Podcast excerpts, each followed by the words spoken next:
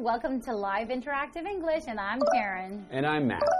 And today we're looking at part two of the world's slowest flowering plants. That's right. And then you know in part one we learned about, you know, some fascinating Mm-hmm. flowers that are giant and it takes years and years to bloom. Mm-hmm. But you know, like I do love flowers, but the flowers we often see, you know, from day to day, you know, are some common ones like roses or like, you know, sunflowers, daisies.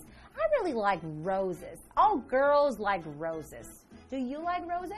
I I don't flowers don't do much for me. Mm. Like uh, they're pretty to look at. I actually don't really like the smell of flowers. I think like you don't I, like the smell of flowers? I don't like like no. If like a like a smell like in a room, if I'm a go up close to smell a flower, I don't like that smell. Really? Because usually they smell really good, right? That's what people keep telling me. But I think it's really, really interesting how, you know, like if you send like different colors of roses to people, it Yeah. has different meanings. So, for example, if you send like, you know, somebody a yellow rose, it means like, what does that mean? I think it means friendship. So you give yellow roses to your friends, or if you don't want to, you know, send too strong of a message to someone, you can give them a yellow rose. That's Because right. because red roses means Love, of course. And then if you send a girl red roses, it probably means that you love them, right? yeah. right? So you got to be careful who you send red roses to. Well, if you really love the girl, then you can, right? Have you ever sent anybody, uh, you know, red roses? Yeah, I have. You know, Mm. She broke my heart. Oh no, I'm so sorry. okay, so but different roses have different meanings, and I mm. really do like learning about flowers. But we are going to learn about the world's slowest flowering plants. We're going to mm-hmm. learn more today. Okay, I look forward to learning more about the slowest flowering plants. All right.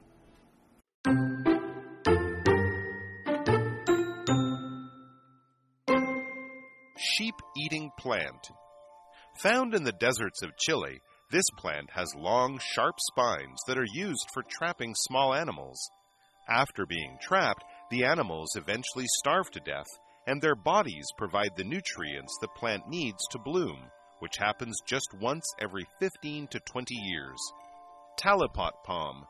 This palm tree, one of the world's tallest, can reach 25 meters in height. Its giant leaves are used as everything from umbrellas to notepads. When it's 30 to 80 years old, it produces a spectacular number of blossoms, which unfortunately signals its coming death.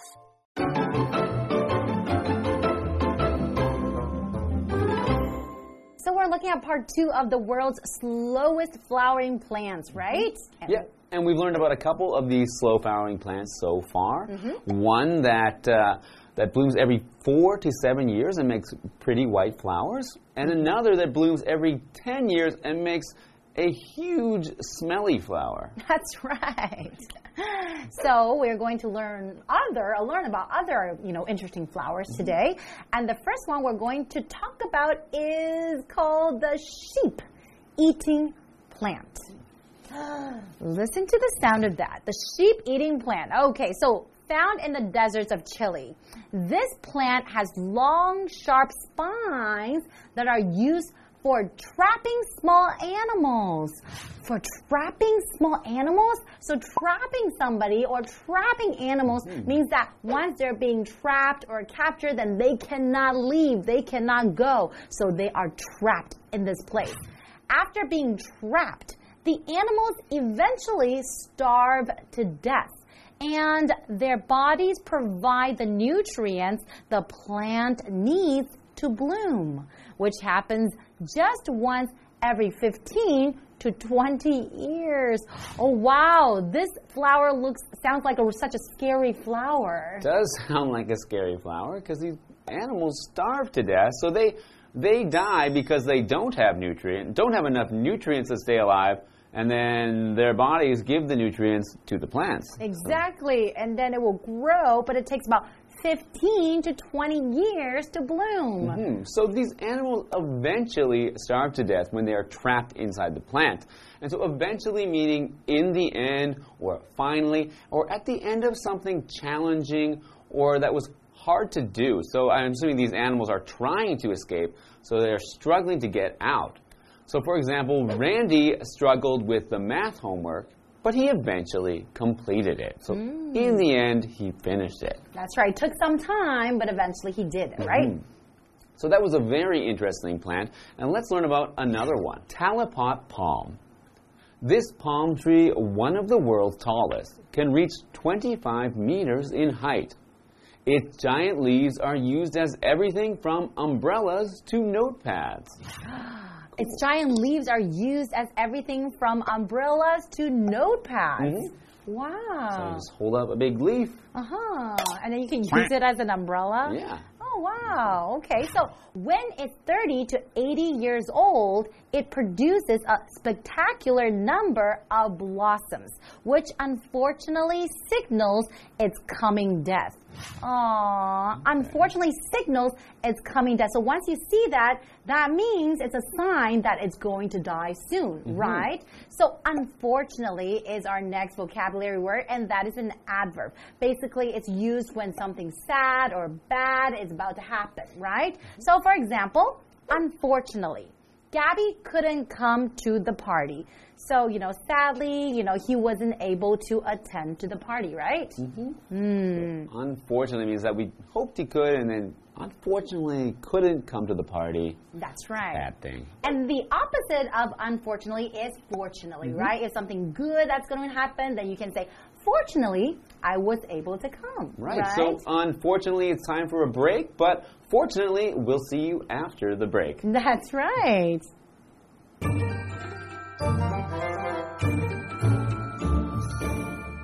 Hello，大家好，我是 Hanny。我们在第一天的课文介绍了喜马拉雅大百合，它要四到七个夏天才会开花，然后还有介绍到尸花，它又称为巨花魔芋，这则是要十年才会开花。那第三个要介绍的则是食杨树，听起来是会吃羊的树。那它正式的名称其实是智利普亚凤梨。这种植物是生长在智利的沙漠中，那它有长长又锐利的刺，用来诱捕小动物。当这个动物受困的时候呢，它最终就会饿死。那动物的尸体就会提供这种植物开花所需要的养分。好，那这种植物它是每十五到二十年开一次花。我们补充一下，Chile 就表示南美洲国家智利这个国家。好，那么单字 eventually 它是副词，表示最后、结果或者是最终怎么样啊，终于怎么样。再来下一个登场的是贝叶棕，这种棕榈树呢是世界上最高的树之一，高度可以达到二十五公尺诶。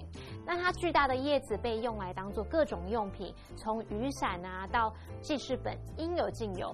那么树龄大概是在三十到八十岁的时候会开出数量惊人的花朵。不过遗憾的是，这也意味着它即将死亡了。我们来看看单字 unfortunately，这个副词就可以表达不幸的或者是遗憾的事。它的相反词我们就拿掉 un 这个字首，变成 fortunately，那就表示幸好啊、幸亏或者是幸运的。好，这边一个重点，我们进入文法时间。好，我们来看这个重点是 after 当连接词，表示在一点点点之后。那它所引导的副词子句跟主要子句两者的主词相同时呢，其实 after 后面这个主词就可以省略，然后把动词改成动词 ing 的形式。以句型来看，假设我们原本句型写作 after 主词加动词，逗号主词加动词。假设前后子句主词相同，那就可以简化成 after 动词 ing，逗号主词加动词。例如。After he graduated from college, he and his family moved to Canada. 那你可以把它简化成 After graduating from college, he and his family moved to Canada. 大学毕业后，他和他的家人搬到加拿大。好，接话课文中。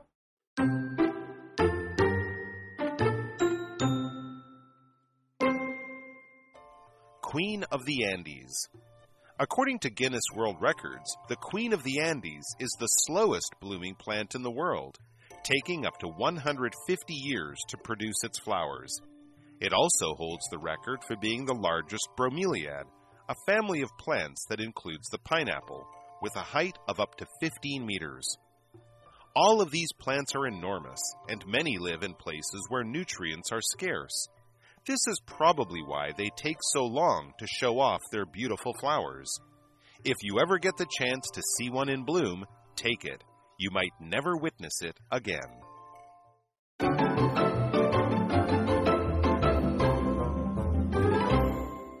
Welcome back. We're continuing to learn about the world's slowest flowering plants. So, in the last part, we learned about the sheep eating plant, which mm-hmm. takes 15 to 20 years to bloom, and it does so by trapping animals and letting them starve to death and taking their nutrients. It's so scary. Right. I would never want to be around that kind of plant. And we also learned about the talipot palm, which is a palm tree which takes 30 to 80 years to bloom. And mm-hmm. when it does bloom, it means that it's going to die soon. That's right.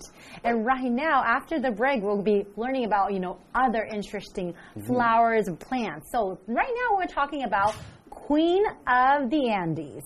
Hmm, so what are they? According to Guinness World Records, the Queen of the Andes is the slowest blooming plant in the world, taking up to 150 years to produce its flowers. Wow. So this is the slowest blooming flower, right? So it takes about 150 years. So it's we have a winner.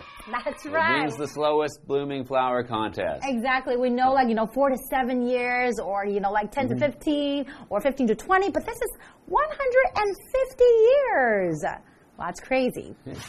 It also holds the record for being the largest bromeliad, a family of plants that includes the pineapple, Ah. with a height of up to 15 meters.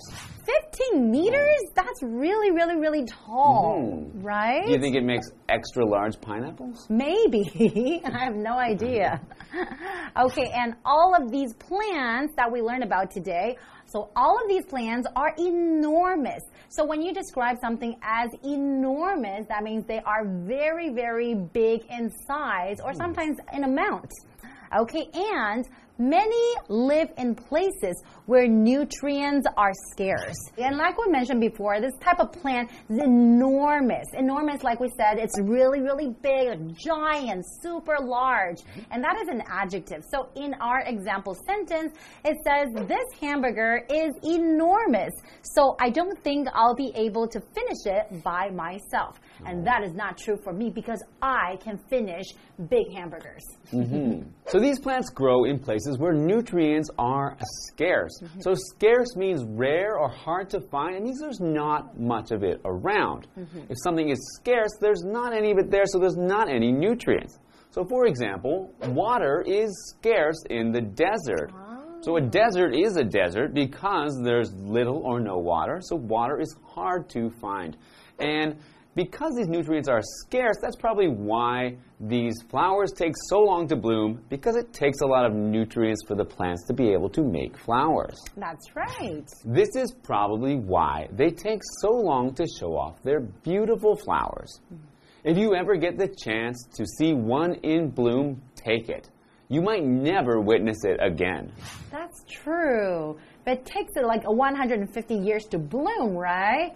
So if you ever, you know, if you ever have a chance to witness it, you know, then you should definitely take it. Mm-hmm. So, you know, to witness, that is a verb. To witness basically just means to see something happen, right? Mm-hmm. So, for example, no one witnessed the accident in person but it was caught on film. That means no one saw it. No one was actually, you know, there to see the whole accident. Mm-hmm. But it was caught on film. Someone probably videotaped it, someone filmed it, so it was caught on film. Okay, so they did get to see it.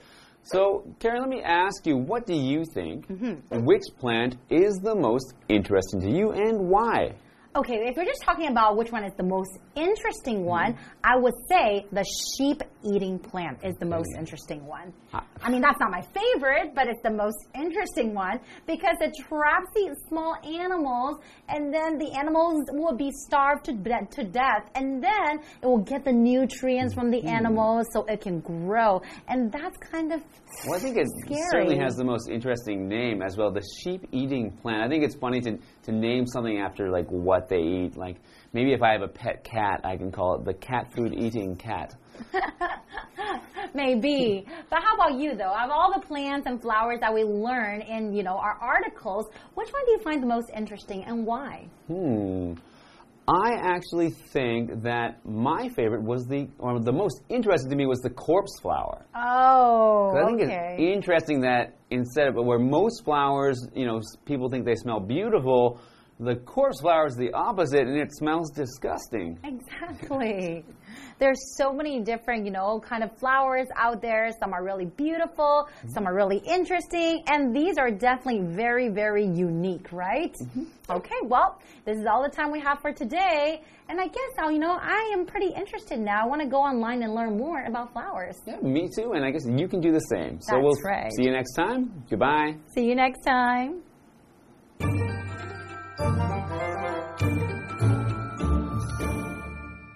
下一个要介绍的是安第斯皇后。那这种植物它正式的名称是沃氏普亚凤梨。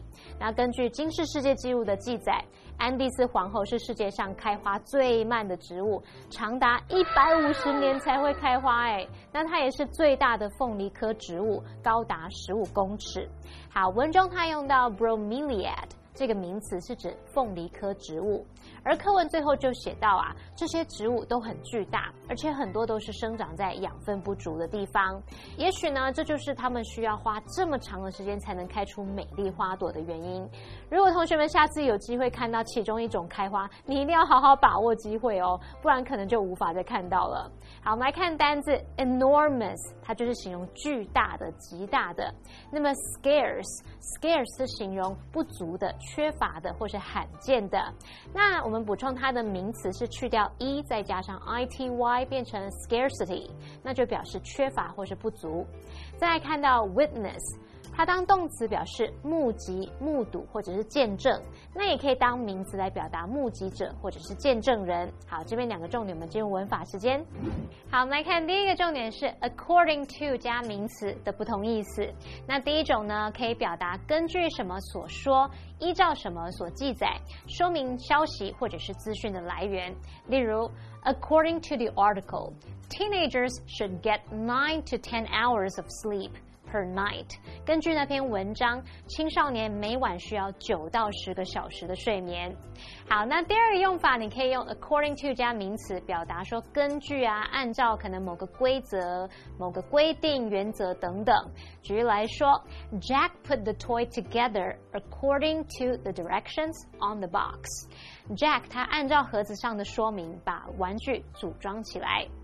好，那第二个重点是 where 当关系副词呢，就相当于介系词加上 which，可以引导形容词子句去修饰或者是补述说明，表示地方的先行词。那我们以下介绍两种用法。第一种是当你的先行词是不明确的地点时，我们要去限定它的范围哦，所以要用限定用法，where 的前面不需要加逗号。例如，The bear was trapped in a cage where it could barely move。那只熊被困在一个它几乎无法动弹的笼子里。那第二个用法是，当先行词是特定或明确的地点时，那就不用限定它的范围啦，所以是用非限定用法。这时候 where 的前面必须加上逗号。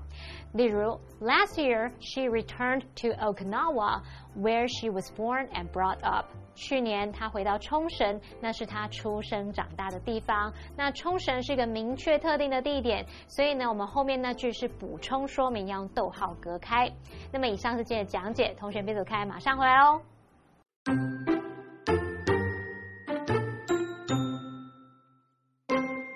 Sheep eating plant.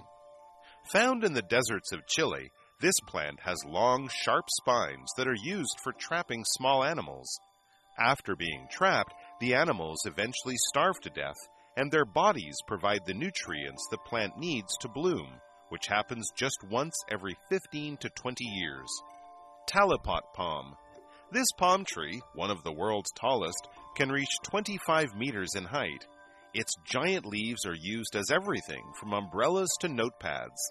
When it's 30 to 80 years old, it produces a spectacular number of blossoms, which unfortunately signals its coming death. Queen of the Andes. According to Guinness World Records, the Queen of the Andes is the slowest blooming plant in the world, taking up to 150 years to produce its flowers. It also holds the record for being the largest bromeliad, a family of plants that includes the pineapple, with a height of up to 15 meters. All of these plants are enormous, and many live in places where nutrients are scarce. This is probably why they take so long to show off their beautiful flowers. If you ever get the chance to see one in bloom, take it. You might never witness it again.